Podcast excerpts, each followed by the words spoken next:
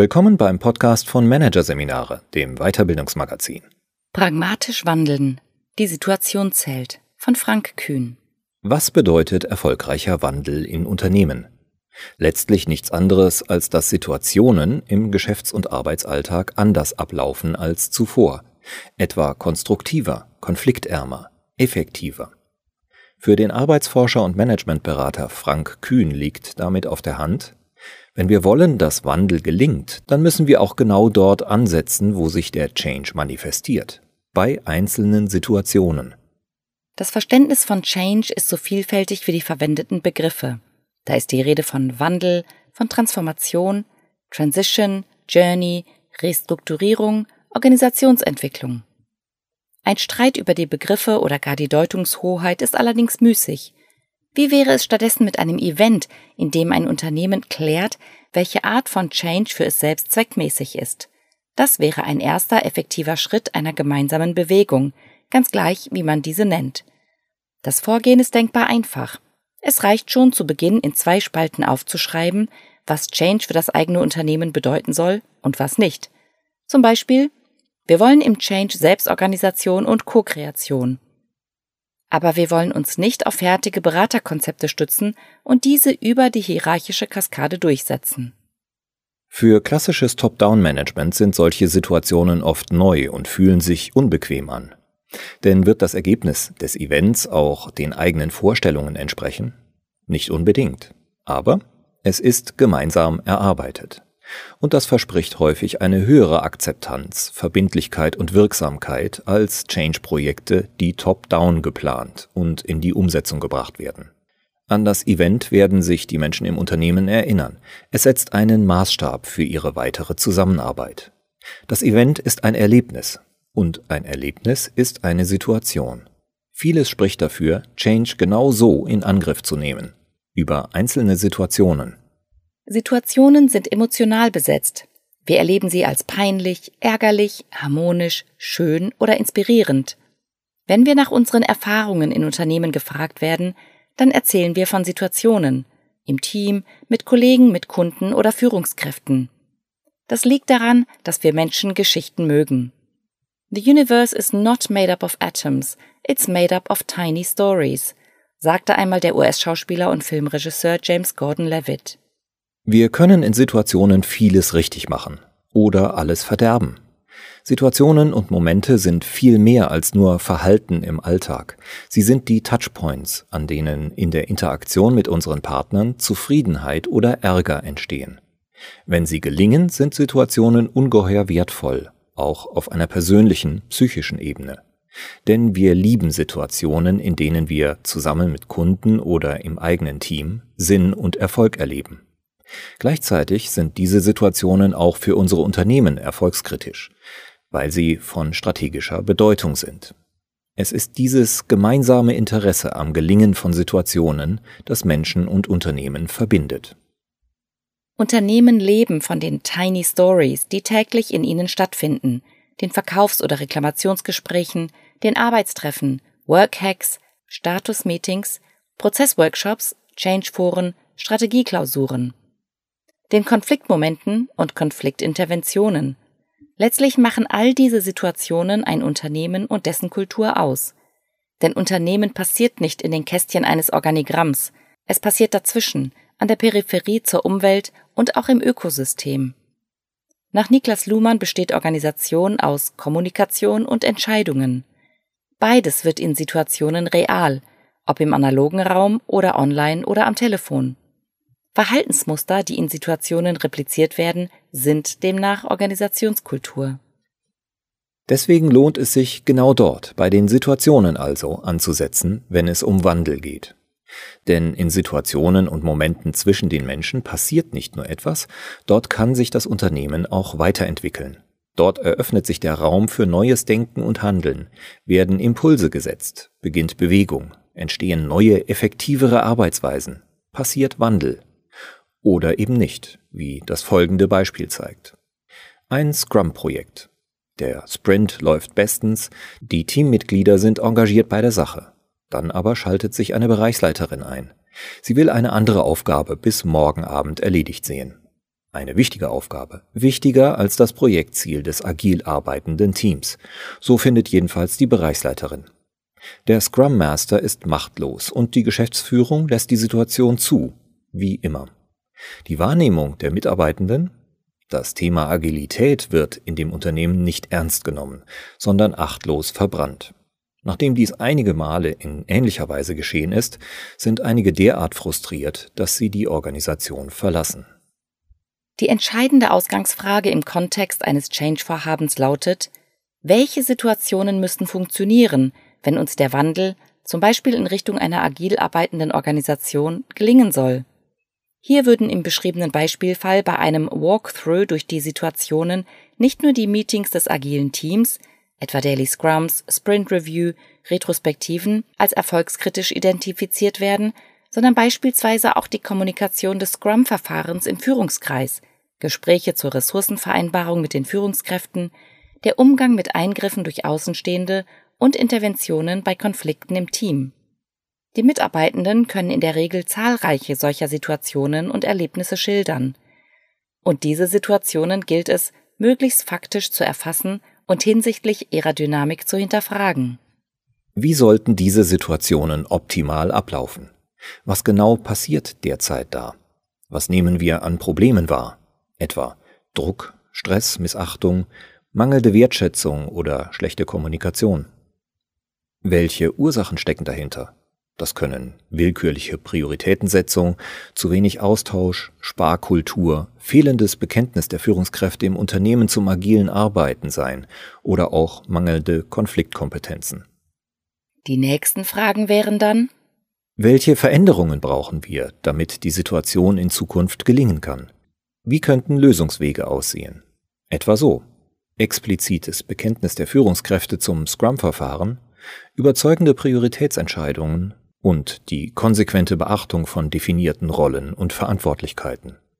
Und wie könnte der Weg dorthin aussehen? Das könnten Dialogrunden sein, klare Kriterien der Prioritätenfestsetzung, klare Regeln der Konfliktbearbeitung oder auch eine Schulung der Scrum Master in Konflikthandhabung mit dem Management. Strebt ein Unternehmen beispielsweise größere Kundenfreundlichkeit an, will es also einen Wertewandel erreichen, dann gelingt das nur, wenn es den Wert zunächst in ein greifbares Prinzip übersetzt. Etwa, wir helfen den Kunden stets unkompliziert. Dann einzelne Aktivitäten ins Visier nimmt, in denen der Wert wirksam werden soll. Etwa die Retournierung einer Ware. Die damit in Verbindung stehenden Situationen beschreibt, der Kunde spricht mich als Fachverkäufer an, er hat es sich zu Hause anders überlegt. Und schließlich das dem Wert angemessene Verhalten in der Situation definiert. Zum Beispiel ich prüfe mit dem Kunden die Ware und veranlasse die sofortige Barerstattung, ohne den Kunden umstimmen zu wollen. Dafür, dass das Kundenbedürfnis in dieser Form positiv aufgegriffen werden kann, braucht es gegebenenfalls Unterstützung, auch auf struktureller und prozessualer Ebene. Womöglich muss das Zahlungssystem im Unternehmen entsprechend angepasst werden. Ein weiteres Beispiel? In einem Unternehmen ist der Vertrieb im strategischen Umbruch. Er soll nun nicht mehr einzelne Geräte aus dem Katalog verkaufen, sondern es sollen umfassende Lösungen mit dem Kunden entwickelt werden. Das dreht das Vertriebsdenken um 180 Grad und bringt höhere Anforderungen mit sich. Die Vertriebler müssen jetzt tiefer in den Kundenprozess und das Kundenbedürfnis einsteigen und sich mit den organisatorischen und technischen Möglichkeiten für eine zweckmäßige Lösung auskennen. Auch hier lohnt es sich, konkret zu werden und sich zu fragen, wie können angesichts dessen zukünftig Beratungssituationen mit Kunden aussehen? Eine Lösungsmöglichkeit wäre hier, die entwicklungsversierten Technikkollegen und der Projektleiter kommen künftig mit ins Kundengespräch, um Problemstellung, Lösungswege und Auftrag zu klären. Diese gemeinsame Gesprächssituation ist allerdings neu und ungewohnt. Sie muss gemeinsam im Zusammenspiel von Vertrieb, Anwendungstechnik und Projektmanagement gestaltet werden. Situationen eignen sich auch hervorragend, um im eigenen Bereich selbstintendiert neue Wege zu gehen. So wie die Führungskraft, der seit langem die hochgradig standardisierte Gesprächskultur im eigenen Unternehmen auf den Geist geht. Das Regelwerk des Unternehmens hält sie dazu an, mit ihren Mitarbeitern und Mitarbeiterinnen eine definierte Anzahl von Lobgesprächen, Kritikgesprächen, Rückkehrgesprächen und Entwicklungsgesprächen zu führen. Jedes Gespräch lässt sie sich abzeichnen, wieder ein Fleißkärtchen für die folgsame Vorgesetzte. Sie will aber führen, die Menschen mitnehmen, die Zusammenarbeit im Team entwickeln, gute Situationen und Momente für ihre Mitarbeitenden schaffen, um damit deren Motivation zu unterstützen, Probleme zu lösen und gemeinsam Verbesserungen auf den Weg zu bringen.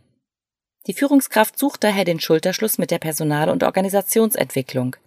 Gemeinsam will man nun, als Pilotprojekt im Change, Prototypen für neue Teamsituationen in der Abteilung ausprobieren. Durch die situative Herangehensweise wird der Change-Prozess selbst agilisiert. Dadurch verändert sich die Denk- und Entwicklungsrichtung im Change vom Push zum Pull-Prinzip. Denn die Veränderung vollzieht sich aus dem Bedarf der jeweiligen Situation heraus. Anders ausgedrückt, die Situationen bekommen aus der Organisation heraus die Unterstützung, die sie für ihr Gelingen brauchen. Dafür muss sich die Organisation entwickeln, nicht umgekehrt. Die Arbeit an Situationen hilft auch, Schnelligkeit in Change-Verfahren zu bringen. Wir können auf diese Weise sofort loslegen. Wir können schon das nächste Gespräch, den nächsten Workshop, das nächste Meeting, den nächsten Kundenkontakt auswerten und anders gestalten. Jede Situation gibt die Gelegenheit, sofort etwas Neues und vielleicht Besseres auszuprobieren. Dieser Fokus macht einen fundamentalen Unterschied zu aufwendig von oben definierten und durchgeplanten Change-Prozeduren. Die Arbeit an Situationen erlaubt und erfordert außerdem Mitwirkung und Co-Kreation. Denn erfolgskritische Situationen zu erkennen, sie in den Fokus zu rücken, zu besprechen und zu verändern, klappt nur kooperativ. Auch dies ist ein Prinzip agilen Arbeitens. Zudem ist die situationsbezogene Vorgehensweise durch das agile Merkmal der Iterativität gekennzeichnet. Jede Situation liefert immer wieder aufs neue Resonanz liefert neue Informationen und jede Situation kann, ausgehend von den gemachten Beobachtungen, immer wieder modifiziert und verändert werden. Situationen sind auch gut für die Qualifikation. Sie sind eine ideale Eintrittstür für das Einüben von Verantwortungsübernahme, Selbstorganisation und einer Feedbackkultur. Wer sich zunächst in einzelnen, überschaubaren Situationen daran gewöhnt hat, kann später auch in umfassender Weise so agieren – situationsübergreifend. Situationen sind daher auch nicht von ungefähr ein Kern agiler Verfahrensmodelle. Denken wir an Stand-up-Meetings oder Retrospektiven. Das alles sind Situationen, in denen agiles Denken und Handeln erlebt wird und in denen wiederum andere Situationen reflektiert werden. Die situative Change-Arbeit beruht insofern nicht nur darauf, gegebene Situationen zu bearbeiten, sondern auch spezifische neue Situationen in denen Bewegung stattfinden kann, zu schaffen. Der Fokus auf einzelne Situationen macht Change nicht nur agil, sondern auch konkret. Wandel funktioniert hier ohne große Vorbereitung, ohne aufwendige Change Story und den Mega Rollout über die Organisation hinweg, der typischerweise häufig Unverständnis und Widerstand erzeugt, weil er bei den Mitarbeitenden Fragezeichen provoziert. Wieso das Ganze jetzt schon wieder? Die Frage, was braucht es heute und in Zukunft, damit uns diese spezielle Situation gelingt, ist für die Beteiligten dagegen meist leicht nachvollziehbar. Und die Antwort liegt im Interesse aller, eben weil sich nicht nur die Organisation gelingende, erfolgreiche Situationen wünscht, sondern auch die Mitarbeitenden. Der Fokus auf Situationen kann Organisationen zu sich selbst zurückbringen. Wenn wir Wandel von Situationen ausdenken, dann entzaubern wir damit einen Teil der Beratungsindustrie mit ihren umfangreich aufgesetzten Strategie, Struktur und Change-Konzepten. Wir entzaubern auch Macht- und Machbarkeitsillusionen, Konfliktvermeidungs- oder Harmonieillusionen. Denn wenn wir an Situationen arbeiten und das Ziel haben, diese effektiv zu gestalten, dann müssen wir beharrlich sein. Wir dürfen nichts beiseite schieben. Wir müssen uns Widersprüchen und Problemen stellen, müssen nachfragen und offen und ehrlich über das real Machbare reden. Sich mit scheinbaren Veränderungen an der Oberfläche der Organisation zufrieden zu geben, funktioniert im situativen Ansatz nicht. Zumindest werden wir das bei nächster Gelegenheit zu spüren bekommen, in der Situation. Change mit Fokus auf einzelne Situationen in Angriff zu nehmen, entzaubert auch unser klassisches Führungsverständnis.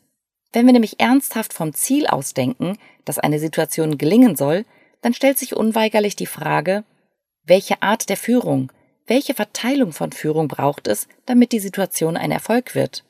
Und auch, welche Form der Zusammenarbeit ist im gegebenen Kontext am besten geeignet, damit wir den Zweck, den wir erreichen wollen, erreichen können? Um auf den Radarschirm zu bekommen, welche Situationen im Kontext des Change-Vorhabens erfolgskritisch sind, lassen sich agile Praktiken nutzen. Etwa die Arbeit mit einem Change Backlog. Das heißt, wir analysieren, welche unternehmerischen Aktivitäten erfolgskritisch für uns sind, was wir also beherrschen müssen. Vom Kundenkontakt über Lieferketten bis hin zur Innovation in Kernthemen. Und dann listen wir die erfolgskritischen Situationen auf, die bei diesen Aktivitäten eine Rolle spielen. Etwa Strategie-Meeting, Kundengespräche, Konfliktgespräche, Arbeit im Fachteam oder Feedbackgespräche. Schließlich bringen wir das Ganze in ein Ranking. Je nach Thema können wir schließlich ein- bis viertägige Timeboxes, begrenzte fixierte Zeiträume, in denen die Aufgabe zu bewältigen ist, ansetzen um Lösungsideen zur Gestaltung und Verbesserung der jeweiligen Situationen zu entwickeln. Timeboxes deshalb, weil Zeit nicht dehnbar ist und agile Verfahrensweisen das ernst nehmen. Sie lenken unseren Fokus darauf, welche Situationen wir ernsthaft in einem verfügbaren Zeitgerüst bearbeiten wollen und können. Nur so wird es möglich, Themen konsequent umzusetzen, nachzuverfolgen und wenn nötig erneut zu überdenken. Nur so erleben wir schnell Erfolg und Wirksamkeit und damit Zufriedenheit im Change. Kehren wir noch einmal zu dem Unternehmen zurück, das seine agile Projektzusammenarbeit stärken will. Auf Platz 1 der Rangfolge im Change Backlog könnte hier die unternehmerische Aktivität Ressourceneinsatz stehen und dementsprechend die immer wieder auftretende kritische Situation Fachabteilung und Projektteam setzen sich über den Einsatz von Mitarbeitern auseinander. Hier könnte der nächste praktische Schritt darin bestehen, dass sich ein Team aus Betroffenen, bestehend etwa aus den Projektleitern und Projektleiterinnen, den Projektmitarbeitenden und Abteilungsleiterinnen und Abteilungsleitern zusammensetzt und in einem ein- oder zweitägigen Workshop eine gangbare Lösung erarbeitet, die dann in einem Zeitrahmen von drei Monaten ausprobiert wird. Der situative Ansatz hat neben vielen Vorteilen allerdings auch Grenzen und birgt Risiken. Er hat keinen abstrakt konzeptionellen Unterbau, sondern basiert auf praktischem Tun. Er benennt keine strategischen oder fachlichen Antworten oder Ergebnisse, sondern liefert nur den Weg dorthin. Veränderung über Situationen anzugehen, heißt also, sich stark auf das Wie der Veränderung zu konzentrieren. Das bedeutet aber nicht, dass die inhaltliche Fokussierung auf das Was dadurch obsolet wird. Der Rahmen für die Change-Arbeit entlang von Situationen ergibt sich erst aus dem Selbstverständnis des Unternehmens, seinem Purpose, seiner Strategie, dem Businessmodell. Das Wofür muss klar sein, bevor das Wie angegangen wird. Und geklärt wird es am besten in einer Dialogveranstaltung der Mitarbeitenden gemeinsam mit der Unternehmensleitung. Wiederum eine Schlüsselsituation. Auch ist es wichtig, unternehmerische Aktivitäten und die damit in Verbindung stehenden Situationen im Kontext zu sehen und zu verstehen. Das bedeutet, bei jeder einzelnen zu bearbeitenden Situation muss man im Blick behalten, welche strategisch, taktisch und operativ relevanten Situationen und Prozesse vorher parallel und hinterher ablaufen. Zum Beispiel Will ein Unternehmen seine Produktinnovation auf ein neues, agiles Niveau heben und etwa Innovation Days, Product Hacks und Design Thinking Events etablieren, dann tut es gut daran, auch unternehmerische Aktivitäten und Situationen auf dem Schirm zu haben, die zwar keine Innovationssituationen im engeren Sinn sind, aber einen Bezug zur Produktinnovation haben. Zum Beispiel Situationen rund um Kunden, also etwa Kundenzirkel, Trendgespräche und Reklamationssituationen. Auch hier gibt es Informationen, Ideen, Kompetenzen und Interessen rund um das Thema Produktinnovation, die man am besten im Rahmen eines offenen unternehmensweiten Forums, gegebenenfalls aber auch über Interviews, erfassen sollte. Ergebnis ist ein für alle sichtbares organisationsübergreifendes Mapping der Aktivität Produktinnovation. Dieses Mapping sollte jedoch nicht als Beschäftigungsmaßnahme für eine zentrale Verwaltungsstelle missverstanden werden. Eher geht es darum, eine App bereitzustellen, in die die Anwender ihre Einträge über Aktivitäten, Touchpoints und Situationen selbst vornehmen, in der Sie kollegiales Feedback für die Nützlichkeit Ihrer Einträge erhalten, in der Abstimmbedarfe signalisiert und Kommunikation face-to-face, -face, per Chat oder Telefon angebahnt werden kann. Das lässt sich schnell implementieren, ausprobieren und schrittweise ausbauen. An einzelnen Situationen isoliert zu arbeiten, kann dagegen beim situativen Change zu unerwarteten Wechselwirkungen und Konflikten führen. Der gemeinsame Workshop zur Personalplanung macht keinen Sinn, bevor nicht im Vertriebsmeeting Markt- und Umsatzerwartungen geklärt worden sind. Die Arbeit mit Situationen kann allerdings auch nur zu punktuellen Veränderungen führen, wenn der Ansatz nicht im Sinne eines ganzheitlichen Change verstanden und von der Unternehmensleitung entsprechend unterstützt wird. Mitunter hat der Ansatz auch ein Attraktivitätsproblem. Auf manche wirkt er zunächst weniger spannend oder innovativ als beispielsweise der Rollout eines anspruchsvollen neuen Strategiekonzepts. Gleichzeitig kann er in der Umsetzung anstrengend sein, weil er die konsequente Realisierung neuer Verhaltensweisen im Geschäftsalltag erfordert. Dennoch, die größte Herausforderung für viele Unternehmen besteht darin, in die Umsetzung, ins Tun zu kommen. Und das fällt mit dem Fokus auf Situationen weitaus leichter als auf der Grundlage abstrakter Organisationskonzepte. Der Change wird damit sofort real.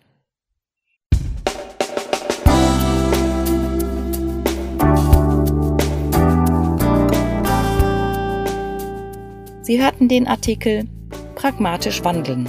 Die Situation zählt von Frank Kühn aus der Ausgabe September 2022 von Managerseminare, produziert von Voiceletter. Weitere Podcasts aus der aktuellen Ausgabe behandeln die Themen Ärger im Job, unnötige Aufregung und agile Zusammenarbeit, Impulse aus dem Impro-Theater. Weitere interessante Inhalte finden Sie auf der Homepage unter managerseminare.de und im Newsblog unter managerseminare.de/blog.